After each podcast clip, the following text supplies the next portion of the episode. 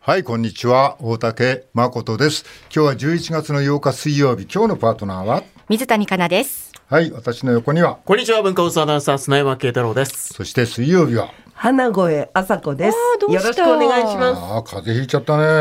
今日、うんでもあの、んお薬もらってきたんで、んもうこっからは本気ですよ。うんあそう本気のね、あ本気医者薬は本物でしょ。そうですね。そうそうそう。ずっと栄養ドリンクとかでうん過ごしてたかならる。ほど今多いですね、風邪ひいてる人ね水。谷はどこも悪くない。うん大丈夫だった。うん、ちょっと筋肉痛になってる。筋肉痛なの えっとなんでだろう。なんで筋肉痛なの脇腹と、んあとこう何、うん脇、うん右脇の下あたりが、あと肘に違和感が、右の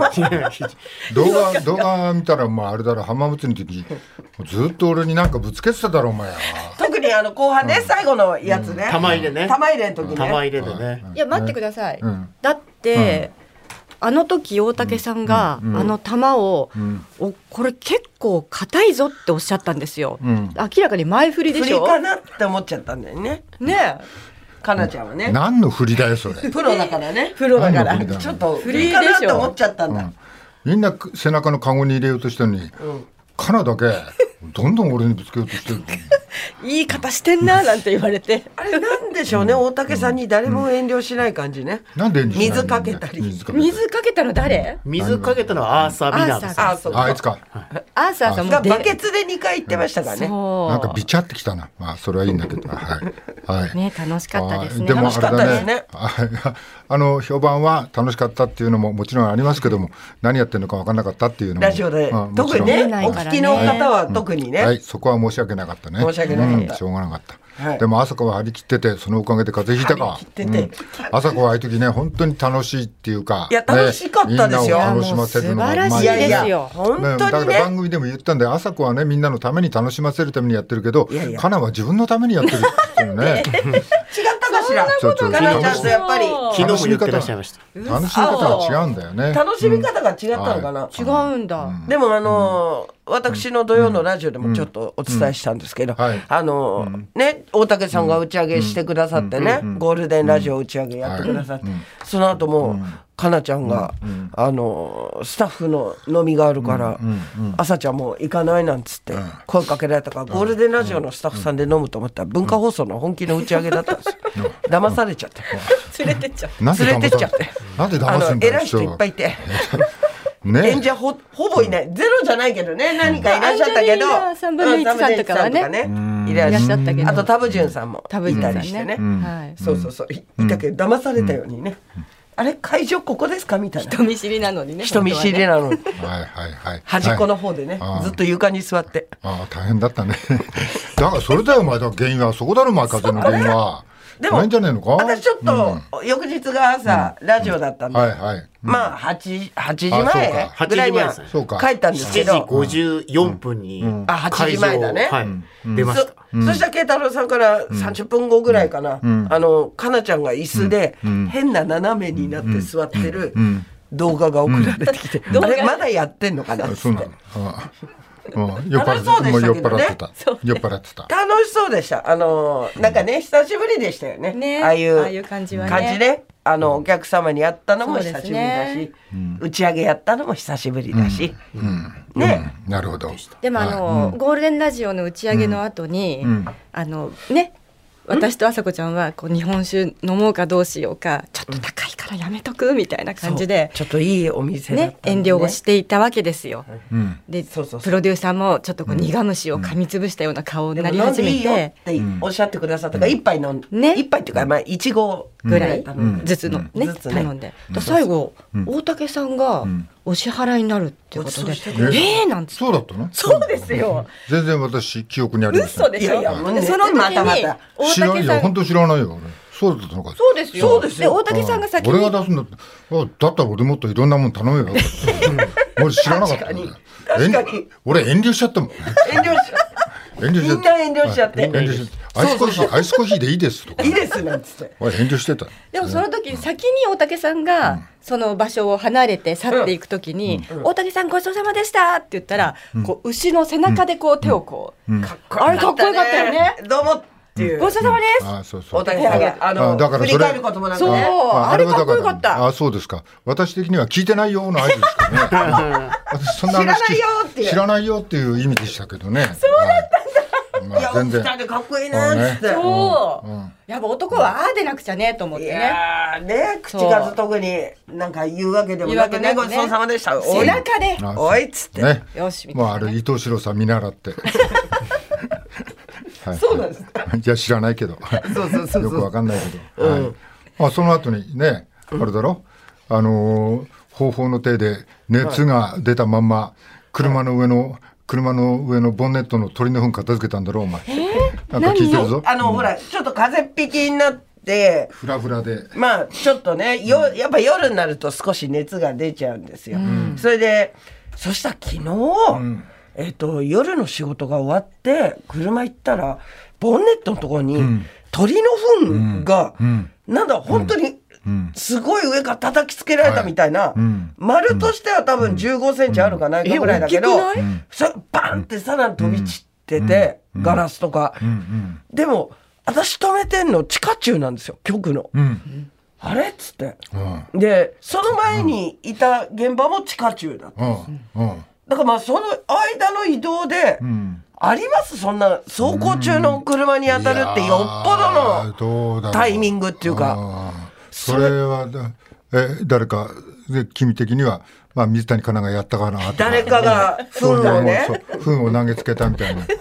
手で 白い糞をね、白い糞を手で持てるやつやったんじゃないもうか。水谷香奈しかいないってもいううこのしかいないけどね。だからそれで痛いだから肘痛いのか脇がんじゃない違和感が肘に。でも鳥の糞って大変だろうちょっと私、初めてだったね。車、あの、車に作って。固まってたでしょ。そうそうそうそう。だけど、えっ、と、まあ、5時間以内ぐらいの間だから、まあ、えっ、と、どうしようかな、洗車しようかななんて思いながら、まあ、その、最後の局、車で出て、運転しながら、こう、赤信号で止まるたびに、鳥の糞、車、ボンネットっていうのを調べたら、もう、置いといちゃいけないって、1行目に出てあきんて、まり長い間ね、うん、なんか、あれ、あいつの成分が、そうそうなんか色かなんか変えちゃうんでんですね。あのー車の色とか。へえ、そだんからなもう強いんですか。一 刻も早く取った方がいいけど、ゴシゴシはするなと。あの糞の中には石とか、あなんか硬いくずがあるから、めちゃくちゃ傷がつくと。あそう、 うんで、えっ、と、とにかく濡らした、えっ、と、ウェットティッシュとか、あと水とかでもいいから、5分ぐらいふやかして、そーっと拭いてくしかない。うん、で、あとはプロに、みたいな。で、どうしようっつって、その帰りもさ、変な高速の渋滞とかはまっちゃって、その間にどんどんあそこの色が変わってってるかもし れない。まあそんなに早くは知変わららねないえから、置いといちゃいけないってか、赤い字で書いてあっはたから、いはいはいで、なんとか家まで着いて、ああすぐやろうと思ったら昨日夜風強かったですよね、あ強かったよビュービュービュービューしてながら、うんあのウェットティッシュいつも入れてるのが入ってなくて、昨日に限って、探したら一昨日の仕事で、あの新幹線でもらったおしぼりがあったから、これだっつって、おしぼり出して、乗っけて、そしたら風がすごいからもうずっと抑えて、外でフラフラになりながら、5分間プルプルプルっつって、そしたら取れました風邪ひいてんのに風邪ひいてるのに。 でまもあ結構ね車の方が大事だから。まあでも結構濡れた布でパッてこすりゃ取れるけどねそう。で、あの、時間が言ってもだから経ってなかったから、あの、そんなに脅されるほど、ガリッともなんなかったし、その、鳥ちゃんが、多分硬いもん食ってなかったんでしょうね。ほぼ、あの、5分も待たずして、ちょっと勇気出して、相当動かしてみたら取れた。取れる取れる、それはあ取れる私取れとます手で取ったよ。ダメだって。手で取っ鳥の糞触っちゃいけないって書いてあいけないの赤い文字で書いてあったよ。あ、そそんなれもにあの害なんとがかっていう。菌があるからそうなんだ触ったらすぐうん手洗ってでくだかさ、ない木に木に強いからそうかかなやっぱ強えなかなそういうとこあるからそうなそううん強いね。さすがだよ浜祭りが終わってちょっと老けたけどね ちょっとちょっと老どこけたけどがちょっと疲れちょがちょっと疲れがだねからかな、うんあうんの明るい、はいはいあの無理して綺た麗なイエローのニットを着て、はいはいええ黄色の隠そうとニしッてトを着て、はいうん明るさそをう明るさのなんかセーターのねはい反射で顔をねなんかこう照らしてる感じがすそ,、るよん、ねそれが逆に、うんそれシみワたい飛なばしちゃうねうん色に頼るしかないからね。ないから、うん疲れてるんですかれてるかなちゃんあちっちゃい声で疲れてんだかなちゃん疲れちゃったお前何やって疲れたんだよだから腕が痛いとか言いやがって肘に違和感ねあとね、はい、ジェニーはかね。はいはいまあそんなんでしたいねやいやうんボンネット初めての経う験、んだってそんな、だとしたら落ちてきた時気づきそうじゃないですか運転中だったらそうでもないのかしいらや落ちてやー大体ね止気づまっかないてでるしょどっか止まってる時ですよね、えでもさちょっと円形大き直径が大きくないですか大きい15センチでしょそんな鳥いないですよねいるよえいないでしょいるよ15センチってこ相こ当んな上かホらットケーキみたいなもんだようんそれ何じゃあお前何が飛んでたと思ってんのそんなのがそのくらい人鳥じゃないんじゃない間怖いいや人間とは色が違うよ白いよ白い何食べたかわおか前んなそいんがならの人間ボンネットに乗って人間がするかそんなことあれじゃないあの胃カメラじゃなくて、のあバリウムバリウム、バリウムああじゃないのよああじゃねえよ 今咳き込んだ。それは咳そんな込む人よ。はいないんですよ バリウム飲んだ後排泄をね人のすご車いにもバンんっねて投げつける人なんかいないんだか真ら、っ白だもんバリウム飲んだ確後かにでザラザラしなかったあバリウムだあー、ねあーじゃないのよ、ねどんな現場よそれ、うん全然違うから地下はい中で、怖いわそうか鳥はまあ怖いねカラスぐらいじゃねえかな違うかいえ結構ありますカラスいやたまにたまに車のあのボンネットじゃないけども、後ろの方の、まあ、バンパーの横あたりのところについてる時あるよでも、ええ私本当初めてだった、カラスかなほぼ駐車場が地下中のことが多いから、そういうテレビ局とか行くと、うんだからあんまりこうさら、されてることが少ないなっていう、ほぼ走行中でしょ、だからすごいタイミングよね、そこに落ちたってうん、うん、まあでもあ昨日大渋滞してたかあらねりそうだけどね、うんうん、まあそれはねきっと鳥はいるんだから、ピカチュウピカチュウピカチュウだからピカチュウみたいだ ねいやそんな笑うピカチュウみたいな服着て、黄色い黄色いだけにねごめんなさいほっぺた赤くしようかごめんね。地下中で出た瞬間ピカチュウじゃねえ地下ピカチュウ地下の駐車場ね自分でおかしくなっちゃった。楽しくなっちゃう地下中出た瞬間に降ってきたとか。とかなのかな、ねえちょっと気づかなかったんですよその現場着いて、すぐちょっと急いでたんで曲入っちゃったんで、お前の車ってボンネットってそんなに膨らんでたっけあんまりなかったんじゃないあんあんま低いですだから低い運ボンネッ転ト席からは見えなかったんです、あなるほどねうん低いから余計にね、そうで、ん降りた時も気づかなくて、ん仕事終わって帰ってきたらう,、うわっていうぐらうい、んうんちゃんとパンっつって、うんホットケーキが、はああでもたまにね、僕もあのこれ友達の車乗ってる時でしたけど、はい隣にトラックが止まってたの、でう後ろの窓開けてたんですけど、トラックにぶつかった鳩が、そこから車内に入ってきて、車の中でバタバタみたいなありましたよ。ハトかわい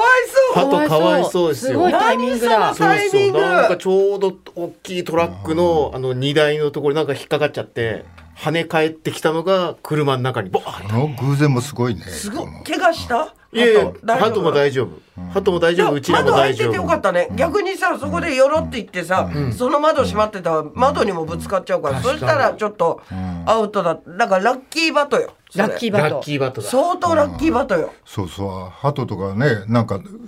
スズメとか、あのガラスの大きいあれにぶつかってるの、たまにテレビでやってるよね綺麗に掃除してるから今、うん見えないんだよねね見えないよねあれ、うん見えないよない。見えないよ、こっちだって人間だってよくわかんない時ある見かえら、ないよ。俺もぶつかったことあるどこにどこにですか見えねえんだよだってガラスで あれでも、はいぶぶつかるよあのこう本気のやつね、あのホテルとか、バカみたいに綺麗にしてるとこそうそうそうマジでわかんないんだよ、うん指紋の一つも作りなさいなっていう、わざと、うんほら、うん車も、んなんかあの、静かに走りすぎて、はいはい音出すボタンができたみたいなのあるじゃないですか、じゃないと後ろから来た時気づかれないからみたいな、そんな感じで、綺麗な窓ガラスを何かお印をつけるそうだよなことをすべきだと思うんですけど。工事中の時なんかのビルの窓見ると、あのなんかちゃんとのの字みたいに泥が塗ってあってここ窓ですよって分かるようにしてあるもんね。えー、のの字？何ですかそれ？今みんなわかんないって組ひねってる。まただ。たまにある大竹さんが一人ぼっちになるやつ。のの字？そんな、いや、のの字がなんか知らないけど、ここが、あの、ガラスですよなんっていかうチのョーを。クみたいなの書いてあるやつじゃあ結構あ違うか大きくなんか塗ってあるやつあるじゃない。もう、そお前ら何にも知らない ね。まただだってのの字っていうからさなんで俺がここで孤立するわけこれ意お味がかわしかいんない。なわ誰か一人知っててもいいけど、かんないからそんなな。あ信じられないぐらい常識だよ、お前。のの字？のの字とは言わないけどえ。それ今、よく聞けよ建築中のビ。ルのの字みたいにって言ってるでしょのが書いてあるわけじゃないでしょ、のが。のね。の字って言うとほら、なんかね、お通じ悪い時にのの字のの字ってお腹こするとね。うん、今ちょっとツイッターで、マコリンさん、はい大竹さん今マコリンさん泥じゃなくてテープですよ。泥、はいちょっと待って、確かに泥っておかしいですよね。うんでも泥っぽい時代もあったってことですけど、泥じゃなくてって書いてるってこと。うん今は泥じゃなくて今はテープが、グリーンのテープが貼ってある。泥の時代って何？明治といやか大正とかじゃないの？バカ言ってんじゃねえよ、お前。お前何言ってんの一昨日ぐらい、お一昨日まで。一泥で昨日まで泥だったんだよ。あれ時代わかんないなそうなんだうん、だからぶつからいやだから俺が言いたいのはそんなことじゃないんだよ。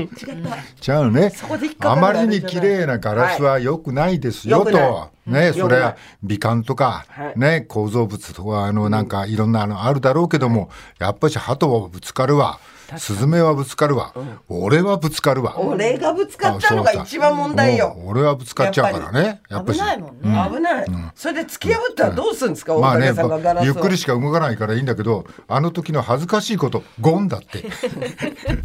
辺り見回してあれちゃんと音するからな、今俺ゴンゴンしたかなみたいな誰がゴーンしたかななんかな俺かな、俺知らないよ 知らないよみたいなねなんかちょっなるとけどまあね、はだから重要だから俺みたいな年寄りは余計にそういうとこさ、気をつけないと。うん昔はねガラスがもっと、なんていうのかな、うんちょ俺っとが波打ってるっていかそうだよ、俺が若かったらあれだよもっと突進してるよ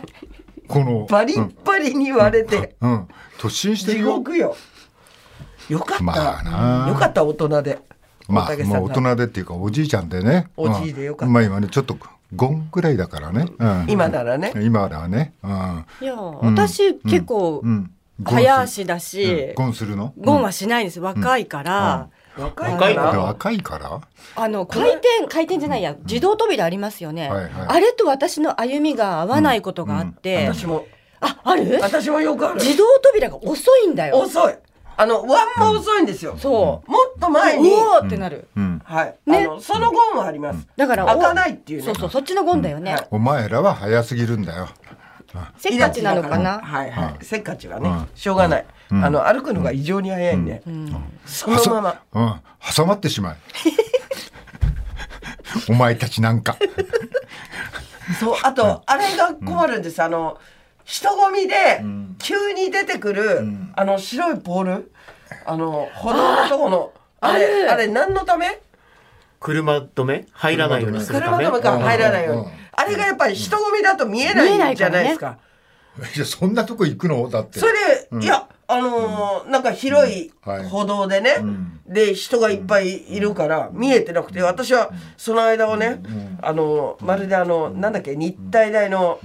あれあれよえーあれねなんとか行動なんとか行動ねええー群衆行動じゃなくて、違うえー私やったのよぐえっ、となんとか行動組頑張れ織組織行動じゃなくてなんだっけ、えー、っとすれ違うやつ頑ね張そうあのものすごいスピードでなんとすかれ行動違うの見たことないですか集団行動あー集団行動集団行動集団行動。はいはい、うまくぶつからないようにね。そうですあれすごいよねあれ一回そのコーチにあの女芸人がみんな教わったことがあってそこからあの品川駅の朝とかすごい私上手に人を避けられるようになってねはいはい。れ日常でもコツがあるのですか、まああとは躊躇しないとにかくそのリズムで行くんですけど、そんな感じでずっと行ってたら急にあの白いやつが股に、ちょうどお股のところにねお股にねあるから来ると本当に内ももすっちゃうんで、痛いねそうそうそうあそうなのあーちょっと錆びてたりするとね、ちゃんと怪我するんで、ああ順次なんか一回座っちゃうけどね。あいつねよいしょ。平和平和だってぶつかってきたのは向こうだもんね、 そうそうそう。あそれ見習おうぶつかったらそこに座ればいい、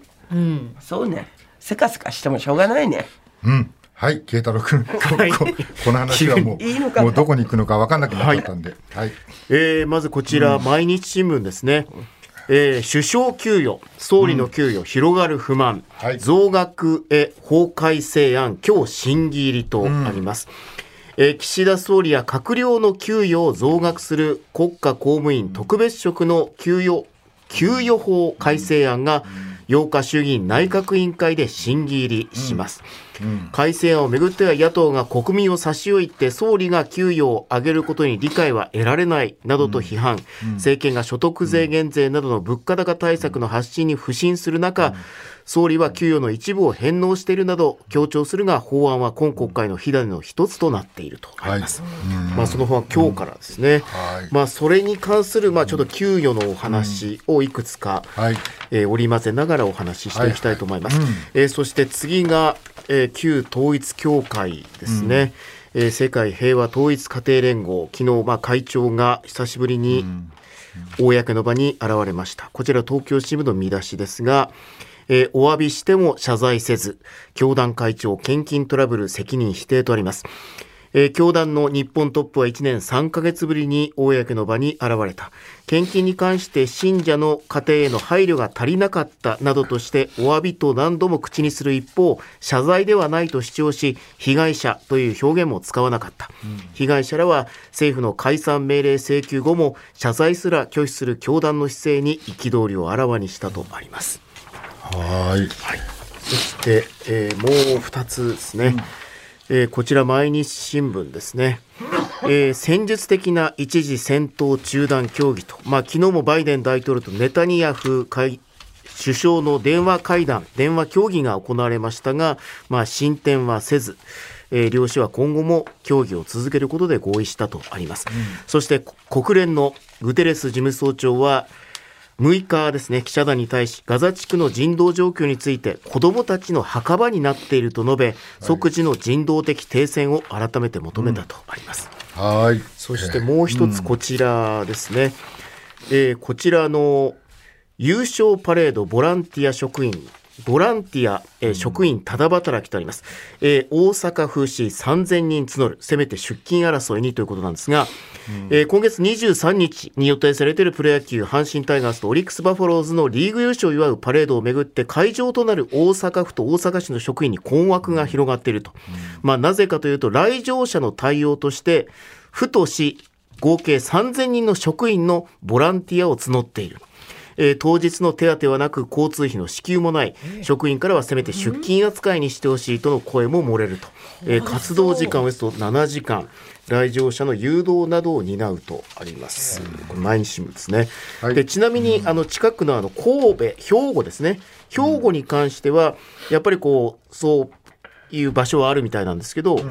兵庫では対応が異なる。およそ1500人の職員を動員する県と神戸市は、休日出勤として扱い、代給の取得も促すというと。まあ、お隣の県ですけどね、対応は違うという。はい。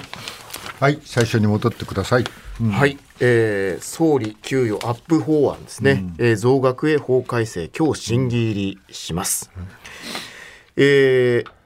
岸田総理や閣僚の給与を増額する国家公務員特別職の給与法改正案が衆議院内閣委員会で審議入りいたします。まあ、どうしてこうこういう話になったのかですが、えー政府は今年8月の人事院勧告を踏まえて国家公務員一般職の給与などを引き上げる給与法改正案を今国会に提出。これに合わせる形で総理ら特別職の給与についても増額する法案を提出したと。えー内閣人事局は1日の参議院予算委員会で、総理等の給与改定については人事院勧告では直接触れられておらず、事務次官といった指定職に準じて改定していると説明したとあります。はい。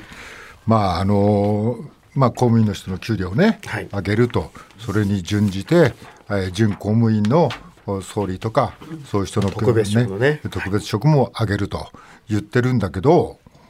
おー巷はどうなってるんだと、巷を見ろと、えー、巷は18ヶ月連続実質賃金はマイナスなわけだよね。はい、これ東京新聞ですけど、えー9月の実質賃金2.4%減18ヶ月連続マイナスとあります、えー厚生労働省が7日に発表した9月の毎月勤労統計調査によると物価変動を加味した実質賃金は前の年の同じ月と比べて2.4%減ってこれで18ヶ月連続のマイナスとなったと。えーまあ、いろんなこう指標を見ると給与は上がってるちょっとずつ上がってるんですけど、えーいわゆる名目賃金に当たる現金給与総額は21ヶ月連続でプラスだったものの物価に賃金の伸びが追いつかず家計を圧迫する状況が続くとあります。はい、巷はだから賃金上がってないと、この中で、えーまあ、公務員の給料を上げるっていうのは、まあ、どっちが先か分かんないけど、巷の給料の大企業のある程度のところと合わせての賃上げを、まあ、公務員の方がしてるっていうことだよね。まあ、それはでも大企業の給料の話で、一般的なものではないっていうのが、まあ、一つ頭の中にあるよね。それでこれを上げていくんだけど、巷ではどうなってるかっていうと、今言ったように、あの、慶太郎君が言ったように、実質賃金は下がってると。実質賃金が下がってると。えーな物価上がってるから給料下がってると同じことなんだよね、これは。その中で何が起こってるかっていうと、ちょっと前の新聞では、エンゲル係数が上がってると。エンゲル係数っていうのは、あのもらったお金に対する食費の割合だよね、高ければ高いほど、えー厳しい家計になってるっていう、エンゲル係数っていうのが、慶太郎君、30年ぶりに、 39年ぶり39年ぶりの水に、準だったんですよね。食費に、ね、給料の中で食費に対する割合が39年ぶりに上がってると。これどういう意味かっていうと、それ以外に使うお金がなくなってるって話だよね。はい。まあいわゆる食費の割合が給与の中で増えてる、まあ、それがエンゲル係数が上がっているっていうことなので、まあ、他に使う分の余裕がその分減っているということになります。はい、えーそれにも加えてだね、えーとまあ、総理なんかはあの東日本大震災の時に給与を3割カットしてるんだと。はいまあ、野田総理の時からですね、んはいまあ、いわゆるこの復興税をまあ導入するにあたって、国民の理解を得るためにということで、総理の給与を3割、い大臣の給与は2割カットしますと、でそれがその後安倍政権になった時もですね、2014年3月からも、今度はあの行財政改革を目的として、まあ、この30%の返納というのは続いて、まあ、それは現在も続いているということですね。だからねみたいな話もあるかもしれないけど、じゃあ俺たち庶民はどうなってるかっていうと東日本大震災以降俺たちは所得税の中から復興税っていうのをもう2.1%、ね、所得の2.1%は復興税で、まあ、これ国民くまなく全員から取って復興税、まあ、この復興税が、まあ、どれだけ、ね、お役に立ってるのかは私には分からんけど多分お役に立ってるんでしょう。でもねずっとこっちだって払ってるわけだよ。ね。だから首相が給料3割カットって言ったって、まあだけどそれはもうお互い様なわけで、ここで給料を準公務員が上げる理由にはならないんだけど、えーこれが、法、現行は、まあ総理は201万円なわけだよね。えーはい。で、現行は4015万円年収なわけだよね。それは改正後は4061万円になるわけだよね。はい。結構上がるなというのがあって。ただこれ総理が言い出したかっていうと、多分そういうわけでもないと思うんだよね。まああの、行政上の手続きでスライドしてこうなっていったとは思うんだから、総理、それおかしいですよとかっていうのは、まあ別に総理も、まあ、これももらっってももらわなくてもって言うのもおかしいけども、そういうぐらいのもう懐具合じゃちょっとないと思うんだよね。えーそれにも増してえー内閣総理にはですね、官房機密費っていうのがあるわけだよね。